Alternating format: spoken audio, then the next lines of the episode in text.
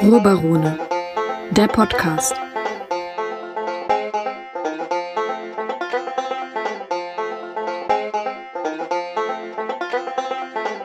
Hallo und herzlich willkommen beim Ruhrbarone Podcast. Ich bin wie immer Robert Herr und habe wie immer den Maximilian Schulz bei mir. Hallo. Servus.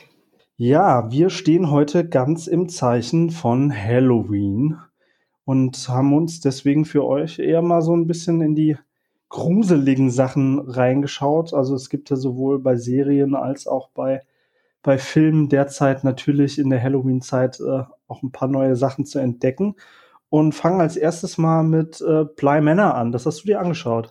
Richtig, das ist ein, wie soll man sagen, also es äh, hat zu tun mit äh, The Haunting of the Hill House oder Haunting Hill House oder so. Also das ist so eine, äh, man kann sich das vorstellen, wie eine Anthologieserie. Ähm, die beiden Serien haben nur die Ähnlichkeit im Namen gemeinsam und dass einige der Darstellerinnen und Darsteller erneut auftauchen. Ansonsten sind die Geschichten komplett getrennt voneinander zu betrachten. Und es geht eben in The Haunting of Bly Manor, beziehungsweise auf Deutsch dann übersetzt Spuk in Bly Manor, um ein ja, im Grunde ein altes englisches Herrenhaus, das offensichtlich heimgesucht wird von verschiedenen Arten von Geistern und Seelen, die in diesem Haus gestorben sind und da ähm, ja immer noch umherwandern, die noch lebenden Besucher in der ein oder anderen Form oder Variante heimsuchen. Äh, das ist tatsächlich auch ganz gruselig erzählt, bisweilen sehr stimmungsvoll. Es nimmt dann einen interessanten, äh, sehr romantischen Twist an. Am Ende steht so quasi im Raum, war das jetzt eine Geistergeschichte oder eine Liebesgeschichte und dann wird so knackig gesagt, dass das eine ja auch immer das andere irgendwie mit sich bringt. Das stimmt alles, man hätte das aber auch etwas gestrafter erzählen können. Also die Folgen ähm, sind da tatsächlich unterschiedlich in ihrem Adrenalinniveau und äh, neun Stück sind es, die hätte man, wie gesagt, äh, auf fünf äh, auch äh, zusammendampfen können. Dann hätte man immer noch eine spannende Geschichte erzählt und ähm, die Folgen wären insgesamt vielleicht ein bisschen ähnlicher von ihrem Spannungsaufbau gewesen. Aber mir hat das tatsächlich sehr gut gefallen. Ich hatte ja schon mal in den News auch darüber gesprochen, dass in erster Linie äh, Victoria Pedretti mitspielt, die man eben aus der Stalker-Serie You kennt, sowie aus eben der ersten Staffel beziehungsweise aus der ersten Anthologie äh, The Haunting of Hill House. Und ähm, ja, damit ist eigentlich alles gesagt. Es leben in diesem Haus eben zwei Kinder. Ähm, Victoria Pedretti kommt als Au-pair-Mädchen dazu, um sich dieser zwei Kinder anzunehmen. Das ist ein älterer Junge und ein, dessen kleinere Schwester. Und ähm, ja, die sehen eben diese diversen Geister, die sich da umtreiben und so nach und nach. Also es gibt dann eine Haushälterin, bei der man irgendwie schon merkt, dass äh, mit der also auch was nicht ganz in Ordnung ist. Man ahnt es dann, es wird dann in einem großen Plot-Twist aufbereitet. Das ist dann ja äh, entsprechend tragisch, obwohl man es eben irgendwie schon geahnt hat. Und das ist, äh, ja, es sind, sind tolle Darsteller, es ähm, ist stimmungsvoll, man kann sich das gut angucken. Es, wie gesagt, verwebt diese beiden Genres der Romantik und des Horrors irgendwie ganz gut miteinander oder dieses Geisterschaffens. Ähm, insgesamt gibt es nicht so die ganz großen Schockmomente, wie das äh, The Haunting of the Hill House hatte, aber nichtsdestotrotz bin ich gespannt, sollte es da nochmal eine dritte Umsetzung von geben, was sie sich da einfallen lassen ja. Ja, also so wie du es jetzt erzählst, klingt es jetzt auch tatsächlich nicht so, als hätten sie da das Rad neu erfunden, sondern als wäre das jetzt eher so ein bisschen konventionell gehalten. Ähm, vom, also vermutlich, äh, das, das, das, also das Schlimmste ist für mich halt immer schon, wenn, wenn eine Haushälterin äh, in einem Horrorfilm vorkommt. Nicht jetzt unbedingt, weil ich Haushälterin so gruselig finde, aber weil mich das an die wirklich unfassbar gruselige X-Faktor-Folge mit den roten Augen erinnert. Ja, richtig. Äh, die mich als Kind wochenlang wachgehalten hat. Ähm, aber ja, klingt Wobei so. das die Oma war, ne? Das war nicht die Haushälterin. War das die Oma? Ich Ich, glaube, war dachte immer, das wäre die Haushälterin gewesen. Ja, Boah, das macht's ja- müsste das ich auch macht's noch ja mal noch angucken. gruseliger. Ich glaube, es war die Oma, aber es hat äh, auch mir schlaflose Nächte bereitet, vor allem wenn dann der äh, Rauchmelder in der Nacht ab und zu anging. Ja, dann warten wir mal ab, ob sie denselben Tee noch mal ein drittes Mal aufgießen und äh, schauen dann eventuell noch mal rein. Für Ja. sowas äh, kann ich mich eigentlich auch immer ganz gut begeistern.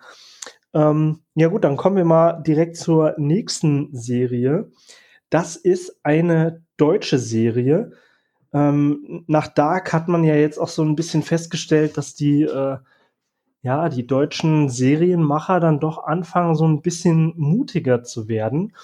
Und bei äh, Sky gibt es jetzt momentan äh, auch passend zu Halloween im Angebot die deutsche Serie Hausen. Also Hausen wie im Sinne von ähm, unter Wohnen. sehr, ja genau, unter sehr schlechten Bedingungen wohnen Ja, ähm, wo, womit im Prinzip äh, die Umstände, in denen die Serie spielt, auch ähm, ziemlich gut beschrieben sind.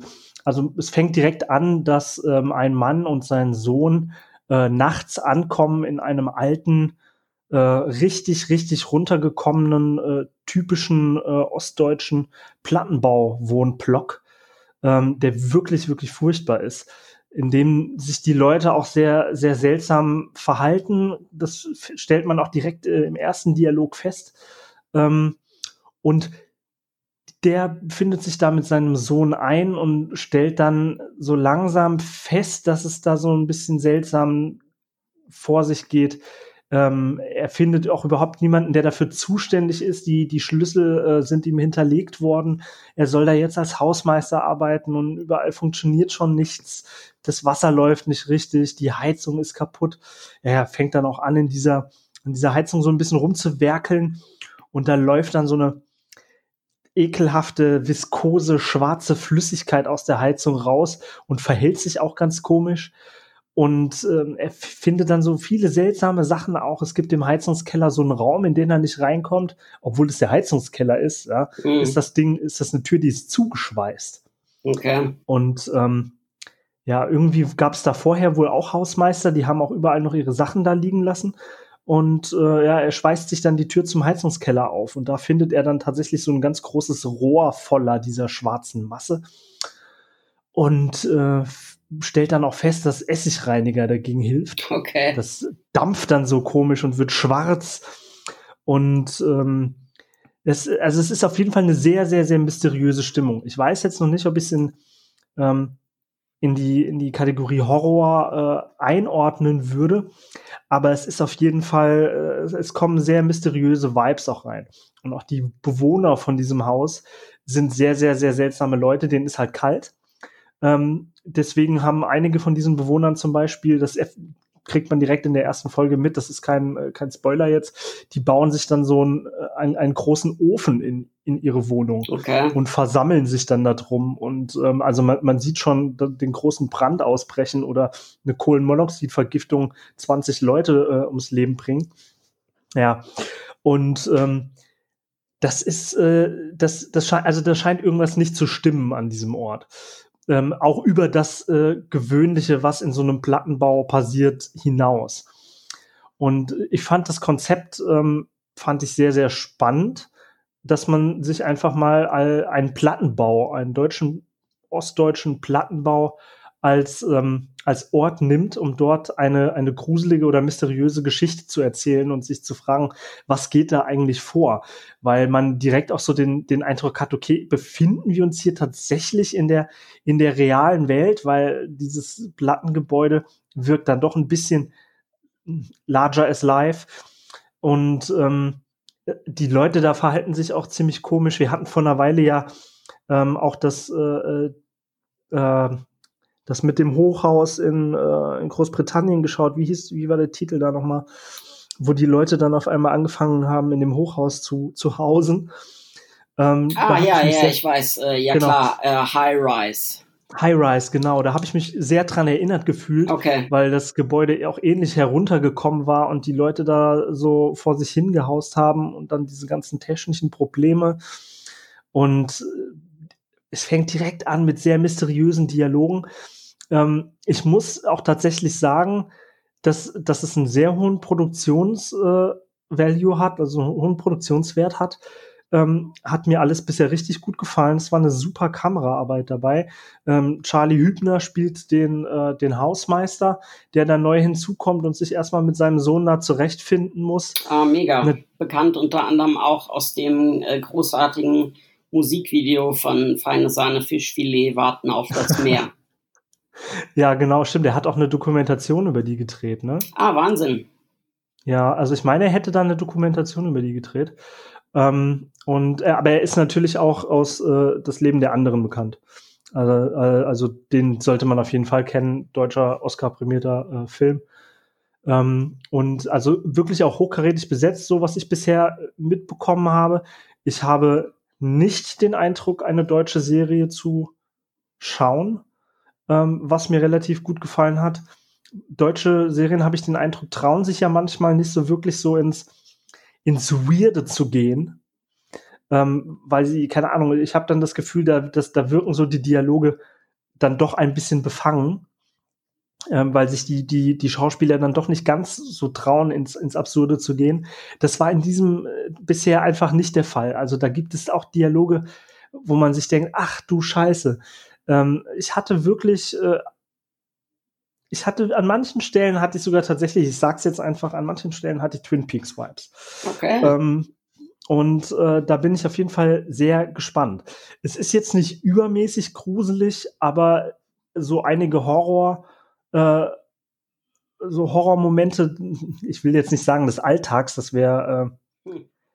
das wäre vielleicht falsch ausgedrückt, weil so sieht dann mein Alltag nicht aus. Also ich will nicht zu viel verraten, aber es gibt äh, eine sehr, sehr, sehr erschreckende Szene mit einem, zumindest mich erschreckende Szene mit einem, mit einem Müllschacht, ähm, wo jemand fast oder vielleicht doch was fallen lässt, wo ich die ganze Zeit, das, es war so eine Suspense, sowas habe ich noch nie erlebt. Ich dachte die ganze Zeit, ah, halt das Ding fest, lass es nicht runterfallen.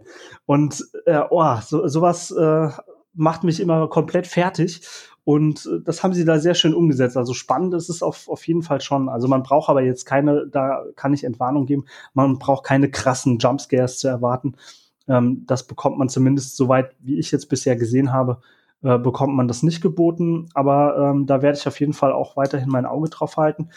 Ähm, und ich denke, wenn wir es dann vielleicht beide gesehen haben oder wenn ich es fertig geschaut habe, werden wir auf jeden Fall auch noch mal ausführlicher über Hausen sprechen.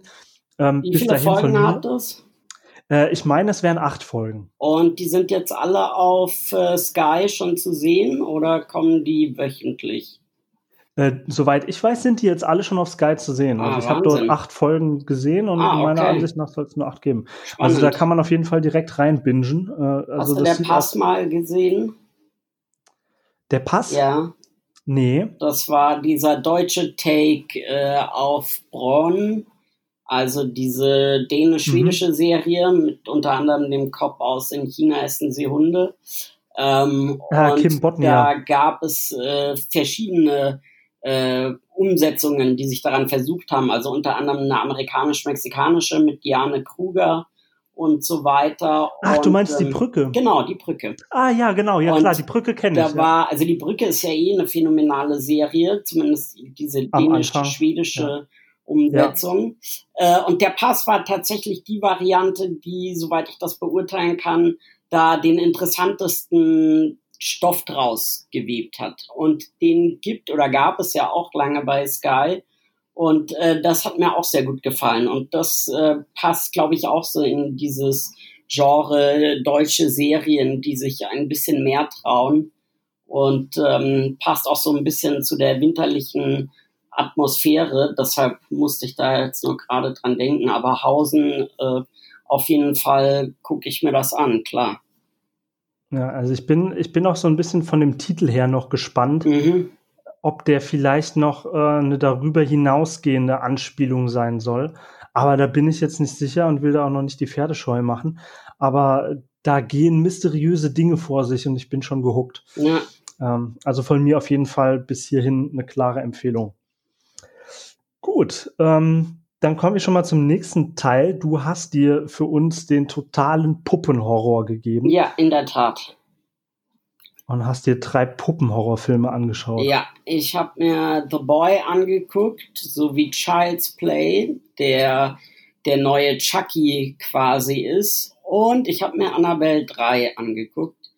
Ähm, ja, was soll ich sagen? Äh, also, ich fange mal an mit äh, Child's Play. Da ist relativ schnell abgearbeitet, was äh, der an positiven Aspekten hat. Das ist Aubrey Plaza in äh, ja, einer der tragenden Rollen als die alleinerziehende Mutter.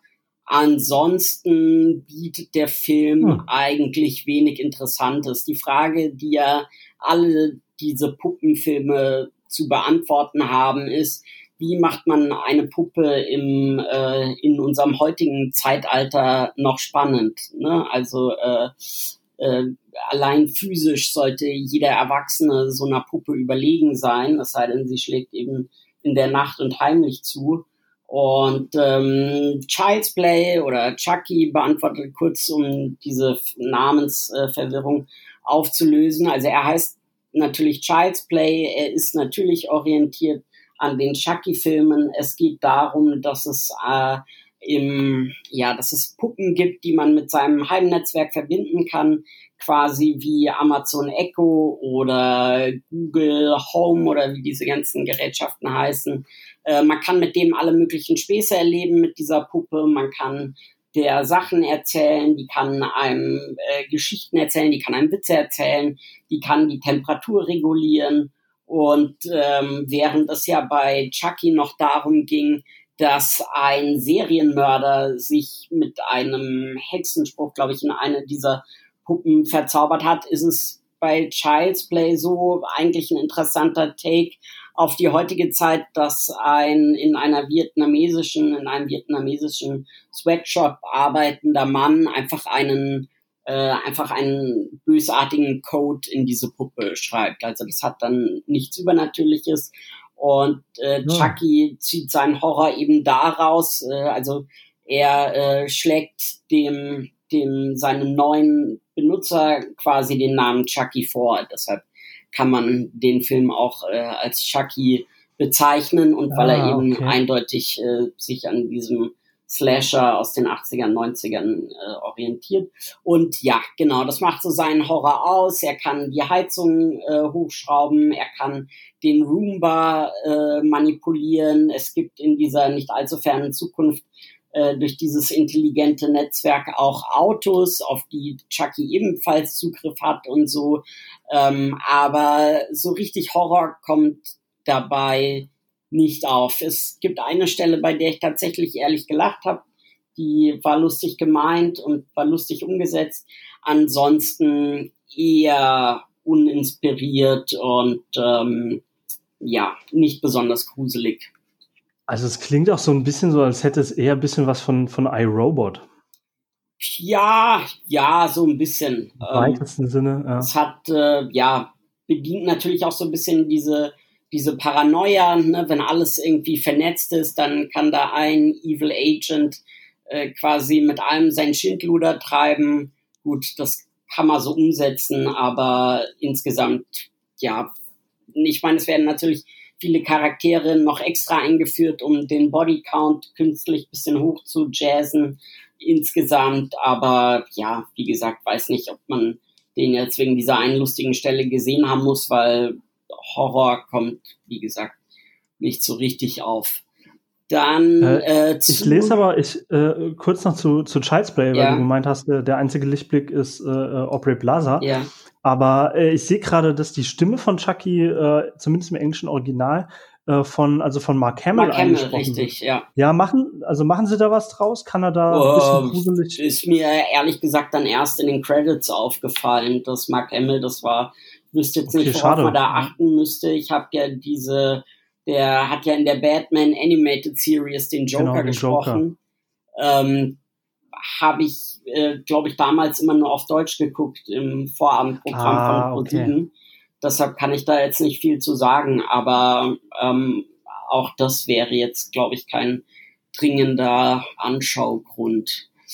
Ähm, Alles klar. Ja, dann kommen wir zu The Boy. Da kam ja bereits der zweite Teil raus. Ich habe mir jetzt erstmal den ersten angeguckt, einfach um zu sehen, ja, was für eine was für eine Richtung die anschlagen. Äh, der ist mit Lauren Cohen, die man ja vor allem kennt aus The Walking Dead. Bei Supernatural hatte sie auch eine ganz interessante Rolle und spielt jetzt eben die Hauptrolle in diesem The Boy. Es geht darum, sie ist ein äh, ja Au-pair-Mädchen, die unter die aus privaten Gründen Amerika erstmal den Rücken kehrt und in die englische Einöde geht, wo sie eben sich als Babysitterin oder als Au-pair-Mädchen verdingen möchte und er. Au-pair-Mädchen ist irgendwie ein gefährlicher Job, habe ich heute den Eindruck. Ja, es ist schon das zweite Au-pair-Mädchen, ne, das in die englische Einöde geht und da äh, auf äh, mit Übernatürlichem konfrontiert wird. Ähm, genau, aber gut, Babysitterin ist auch so ein Job, der äh, durch Horrorfilme nochmal eine Gefahrenzulage vielleicht bekommen hat. Ähm, ja, also sie kommt dahin in dieses Herrenhaus, ist der Überzeugung, sie musste auf einen kleinen Jungen aufpassen, der Brahms heißt. Es stellt sich heraus, der Junge, auf den sie aufpassen muss, ist eine Puppe.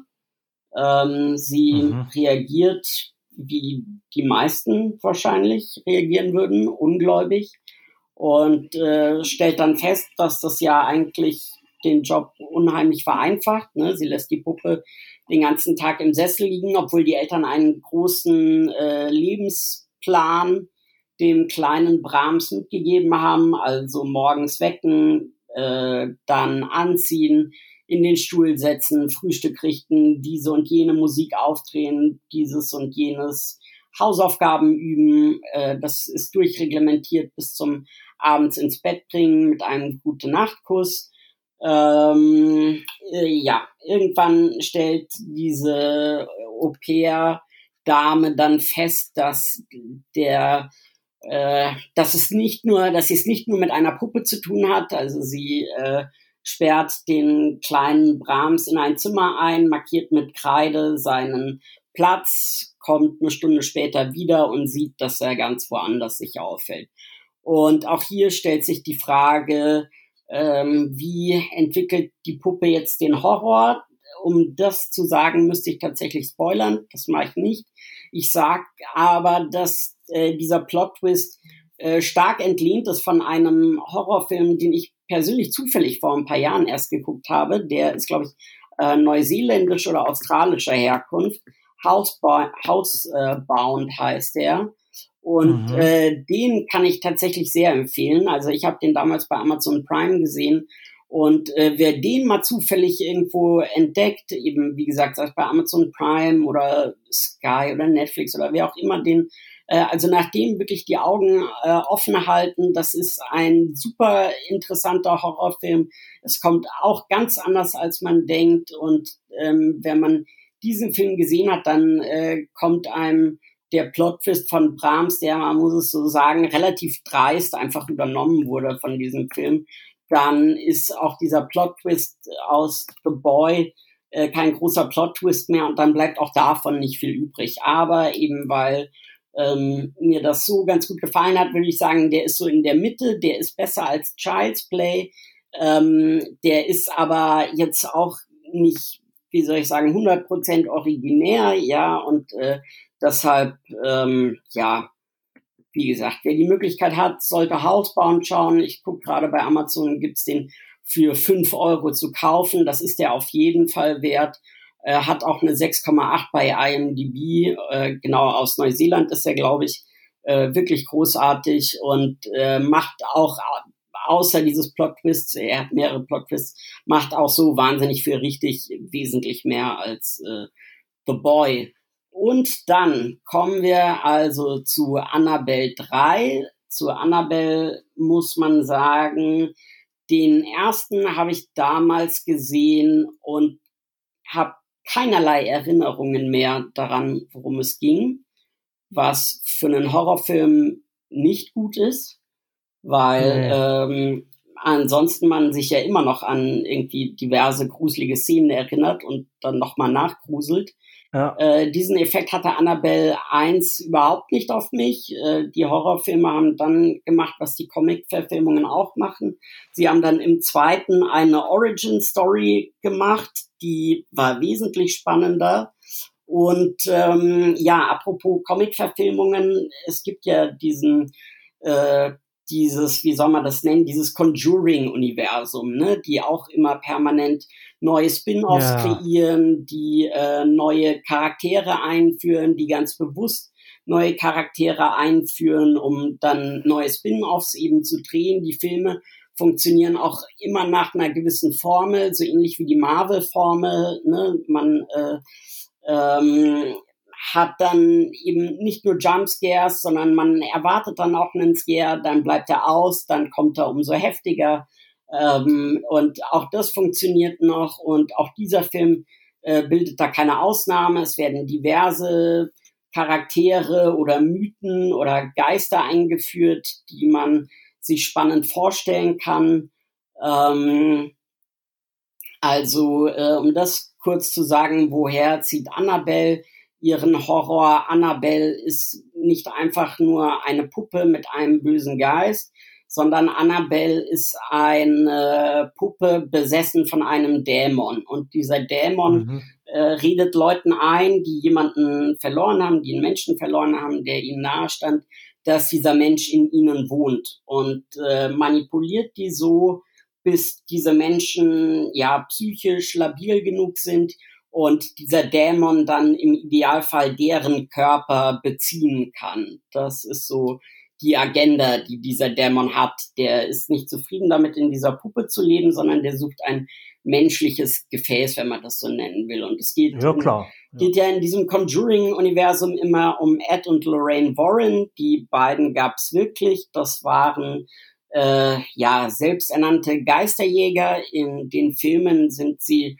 dargestellt von, ich glaube, heißt der Patrick Wilson. Ach, das ist dieses alte Ehepaar, ne? Genau, die, genau. Äh, die da rumgezogen sind. Genau, Vera ja. Famiga spielt Lorraine Warren, Patrick Wilson spielt Ed Warren, Patrick äh, Wilson bei der Gelegenheit auch ein äh, wahnsinnig eindimensionaler Schauspieler. Also er hat ein glückliches Gesicht und ein äh, skeptisches und die wechseln sich dann immer ab in diesen äh, Filmen.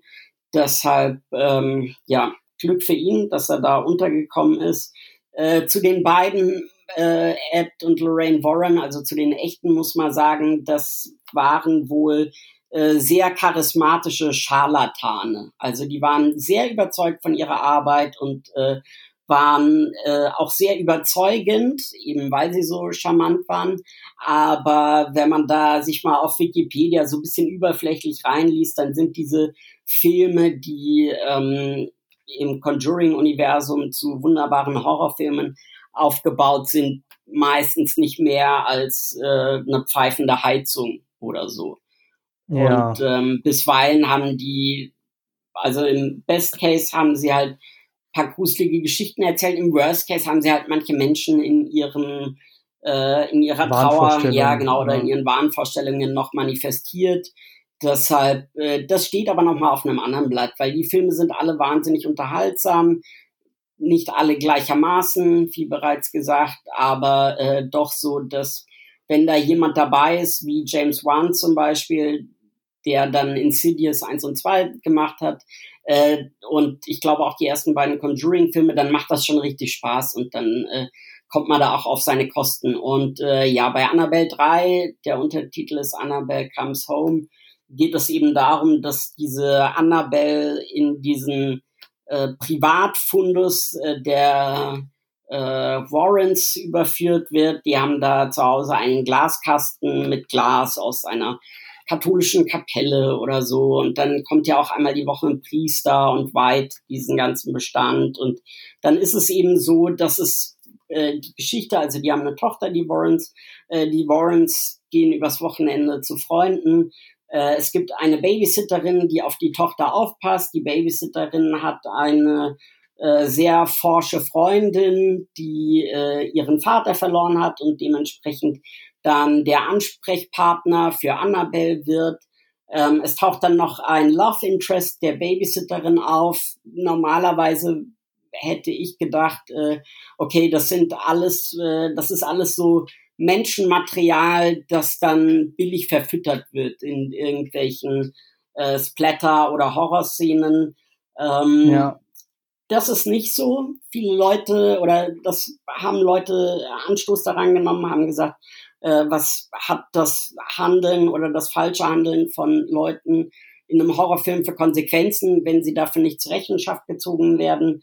Äh, ich fand das erfrischend. Es gibt diese Filme, äh, zum Beispiel der letzte von Freitag der 13., wo dann diese Teenager schon als unsympathisch einem vorgestellt werden und einer nach dem anderen dann abgemetzelt wird, worin da dann der Reiz besteht, verstehe ich auch nicht.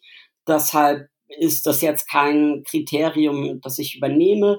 Äh, ich habe mich bisweilen tatsächlich sehr gegruselt. Wie gesagt, es gibt diese Formel, das machen sie sehr, sehr gut. Das ist wunderbar aufgegangen.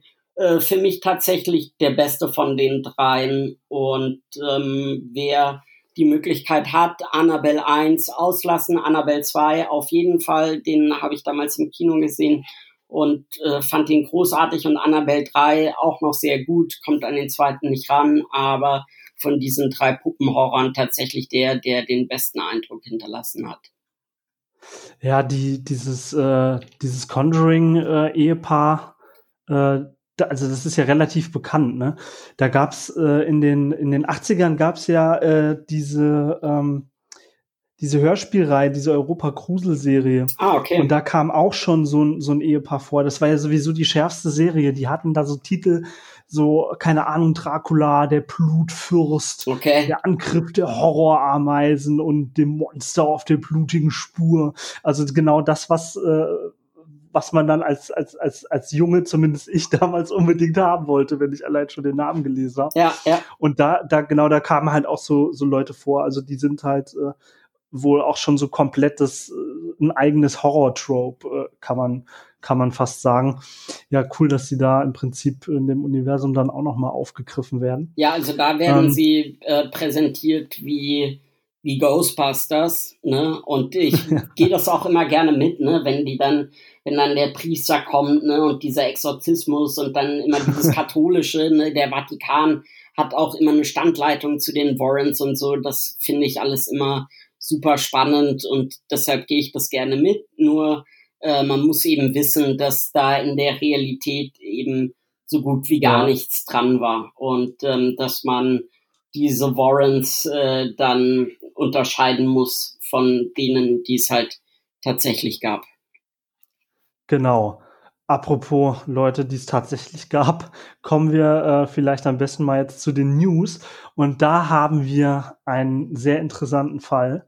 Äh, Till Schweiger, äh, auch so einer, äh, der interessanter klingt, äh, wenn von ihm erzählt wird, als äh, wenn man ihn selber reden hört, äh, wird gerade verklagt und zwar von seiner ehemaligen Drehbuchautorin, die für ihn so Hits äh, wie Kein Ohrhasen war das, glaube ich, geschrieben hat. Ja, Kein Ohrhasen ähm, und äh, die Fortsetzung, zwei Ohrküken hat sie geschrieben. Genau. Und äh, der Kniff bei der Sache ist wohl, ähm, dass er sie nicht sonderlich gut bezahlt hat und sie deswegen jetzt mal wissen will, sag mal, wie viel haben diese Filme eigentlich genau eingespielt? Genau, sie will, äh, den, ja sie will den Leuten jetzt in die Karten gucken, weil sie ein Festgehalt bekommen hat, so wie ich das äh, verstanden habe. Und sie möchte jetzt natürlich anteilig bezahlt werden, was man völlig verstehen kann. Ja. Und äh, so wie ich das äh, verstanden habe, geht, äh, geht es da um einiges, weil es kann sein, dass sie äh, der Sole Contributor war, also die Alleinverantwortliche für Drehbuch.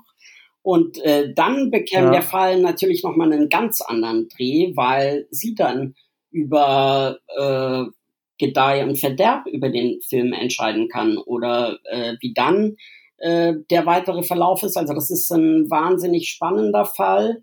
Ähm, Till Schweiger erzählt ja auch immer, dass das Drehbuch in seiner Hausmetapher das Fundament ist. Ne? Ähm, ja. Es gibt diesen Abklatsch von dem berühmten Fernuni-Konzept Masterclass auf Deutsch. Äh, ich habe mir nicht mal die Mühe gemacht, nachzugucken, wie es heißt. Ähm, wer sich Masterclass auf Wish bestellt, äh, kann sich anhören, ja, was genau so. Til Schweiger für einen äh, erfolgreichen Film braucht. Offensichtlich eine Drehbuchautorin, die er äh, ja, vorab bezahlt und dann hofft, damit abzuspeisen. Weißt du, ich, ich versuche mir das halt so vorzustellen, ne?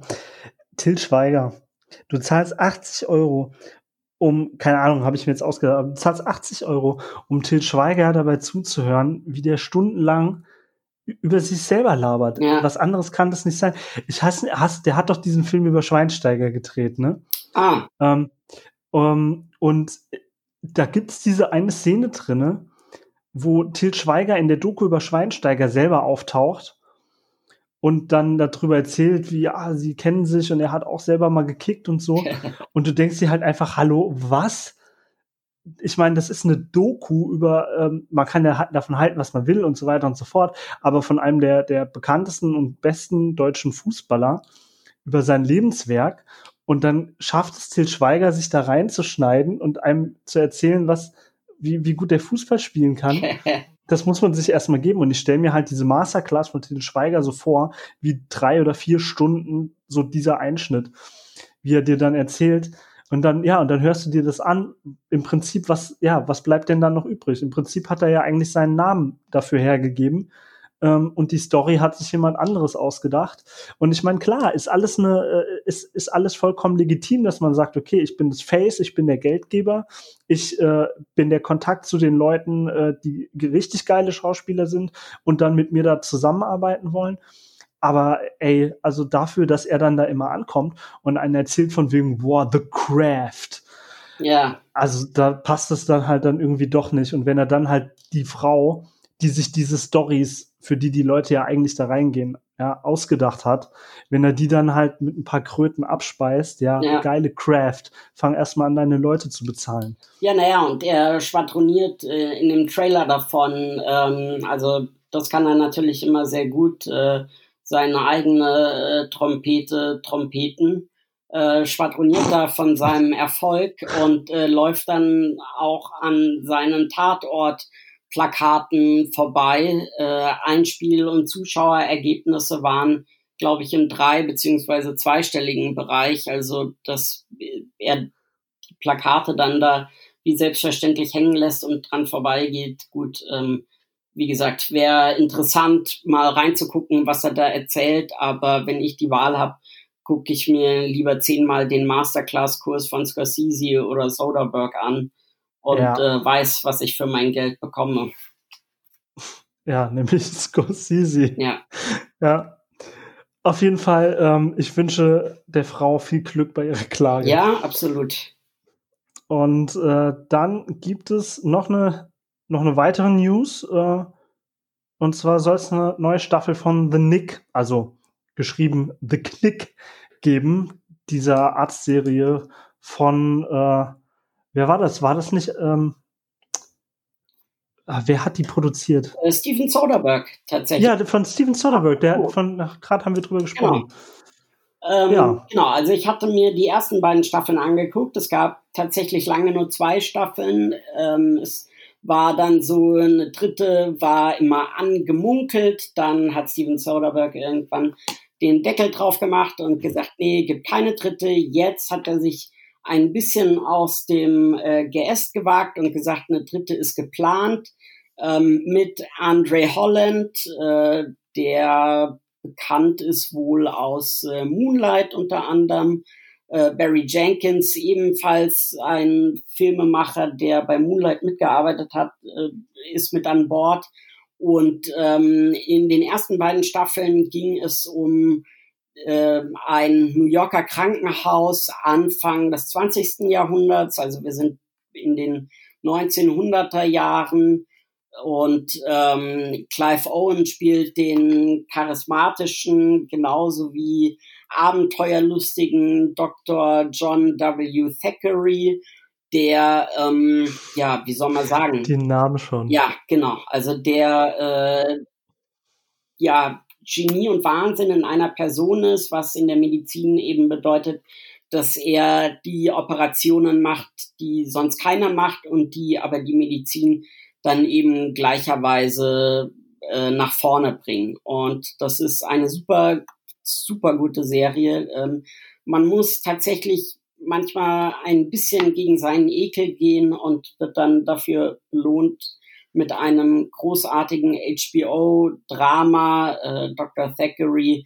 hat äh, so ähnlich wie Dr. House eine Abhängigkeit von äh, ja, Opiaten. In äh, The Nick bedeutet das tatsächlich Opium, was er da in einer Höhle, in einer Opiumhöhle regelmäßig konsumiert. Irgendwann äh, wird er in einer Psychiatrie von seiner Opiumsucht geheilt durch ein kleines Zaubermittel, das man damals noch Heroin nannte. Wunderbar. Beziehungsweise, das man heute auch noch Heroin nennt, aber das damals eben noch verschreibungspflichtig war. Ähm, ja, hat man auch als Hustensaft gekriegt. Genau, zum Beispiel. Genau. Und ähm, ja, also es ist eine großartige Serie, es ist toll besetzt, es gibt viele interessante Charaktere, es spielen sich ganz viele unterschiedliche Dramen ab und ich bin sehr gespannt, wohin es mit der äh, dritten Staffel gehen wird. Das ist jetzt alles noch gar nicht groß bekannt, so wie ich das mitbekommen habe. Ähm, wie gesagt, ich bin auf jeden Fall, ähm, ja, ich bin dabei. Also sobald es da äh, was Neues gibt, werde ich auf jeden Fall was äh, drüber erzählen. Ja, also das ist auch nicht selbstverständlich, dass da jetzt überhaupt noch eine dritte Staffel kommt. Also ich meine, die erste Staffel erschien 2014, die zweite 2015, das ist jetzt halt auch schon fünf Jahre her. Also so wie ich Und das äh, verstanden habe, wird sie nicht mehr dort ansetzen. Ähm, also die wird zeitlich ah, okay. an einem anderen Punkt einsetzen. Ähm, genau, also was zum Beispiel super interessant ist bei The Nick ist, dass sie immer überlegen, wie das mit dem Blut zusammenhängt. Ne? Also woher liegt es, dass wenn man Blut kombiniert, dass das, ähm, dass, dass das manchmal funktioniert und manchmal halt nicht. Und ähm, dann werden da verschiedene Experimente durchgeführt oder dann äh, wird Syphilis auf eine extrem unkonventionelle Art behandelt und so. Also das ist eigentlich das große Stichwort, ne? Unkonventionell. Aber über dieses Unkonventionelle kommen sie dann ja per Ausschlussverfahren, wie das in der Medizin halt oft ist, äh, entweder zu neuen Verfahren oder müssen ja. sie verwerfen und von vorne anfangen. Und äh, ja, also es ist wirklich eine tolle Serie. Es ist ein wahnsinnig intensives Geschichtsdrama, ähm, ja. ganz großartig. Das ist auch das, was ich immer so mega spannend finde, einfach sich zu überlegen, das ist ja nicht so lange her. Und sich vor Augen zu führen, was für einen unfassbaren, was für eine unfassbare und, und rasante und schnelle Entwicklung einfach die, die Medizin in der Zeit gemacht hat, ja. wenn man sich anschaut, dass die im Prinzip da, damals ja auch noch Sachen gemacht haben. Ähm, der Typ beispielsweise, der als allererstes gesagt hat, äh, Leute, äh, bevor ihr operiert, müsst ihr euch die Hände waschen. Ja. Den, der Typ wurde ja von seinen Kollegen äh, quasi ausgeschlossen, ja. weil sie gesagt haben, was für ein Unsinn. Und das ist nicht viel mehr als 100 Jahre her. Oder eine meiner, meiner liebsten Anekdoten ist ja tatsächlich, wusstest du, dass die Kettensäge im späten 18. Jahrhundert nicht etwa zum Bäume sägen, sondern von zwei schottischen Gynäkologen erfunden wurde, die die zur Geburtshilfe eingesetzt haben. Wow. Da wird's einem, ja, da wird's einem halt schon komplett anders, ja. ne? Und ähm, ich äh, danke äh, auf jeden Fall allen äh, vorhandenen und nicht vorhandenen Göttern dafür, äh, dass äh, ich nicht in so einer Zeit lebe. Ja, das ist äh, ähm, auch ein häufiger Gedanke. Neben Staunen und Wundern äh, auch immer Dankbarkeit.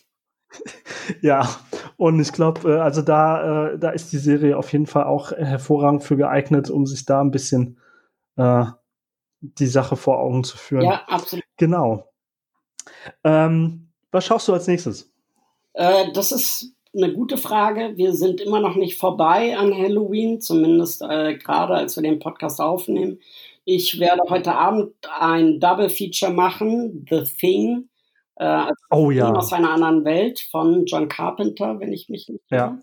Und äh, genau. äh, da gab es eine, ein Remake, ein Prequel, ein Sequel. Ich wurde aus den Reviews nicht 100% schlau. Ich wollte aber auch nicht zu tief eintauchen, um mich vor eventuellen Spoilern äh, mhm, zu schützen. Ja. Mit Joel Edgerton um, äh, unter anderem in der Hauptrolle. Und äh, ja, die werde ich tatsächlich heute Abend beide gucken.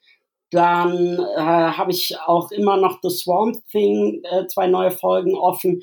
Und ich habe äh, per Zufall festgestellt, es gibt eine neue Staffel Narcos Mexiko, äh, von der mir niemand erzählt hat. Auf die freue ich mich äh, tatsächlich doch wieder wahnsinnig. Ich fand die erste Staffel nicht so besonders, weil diese beiden Hauptdarsteller, dieser DEA, CIA Agent, gespielt von Michael Pena und sein Gegenpart, der äh, mexikanische Drogendon beide keines, äh, keine besonders äh, ja, also keine sind, die so eine Hauptrolle dann, die so Antagonisten irgendwie so wahnsinnig intensiv rüberbringen. Aber nichtsdestotrotz äh, bin ich einfach sehr gespannt, weil auch das Kali-Kartell auftaucht und es immer spannend wird, wenn die Jungs dabei sind und ähm, wenn man dann eben diese Verbindungen auch zu Narcos, der originalen Serie quasi hat.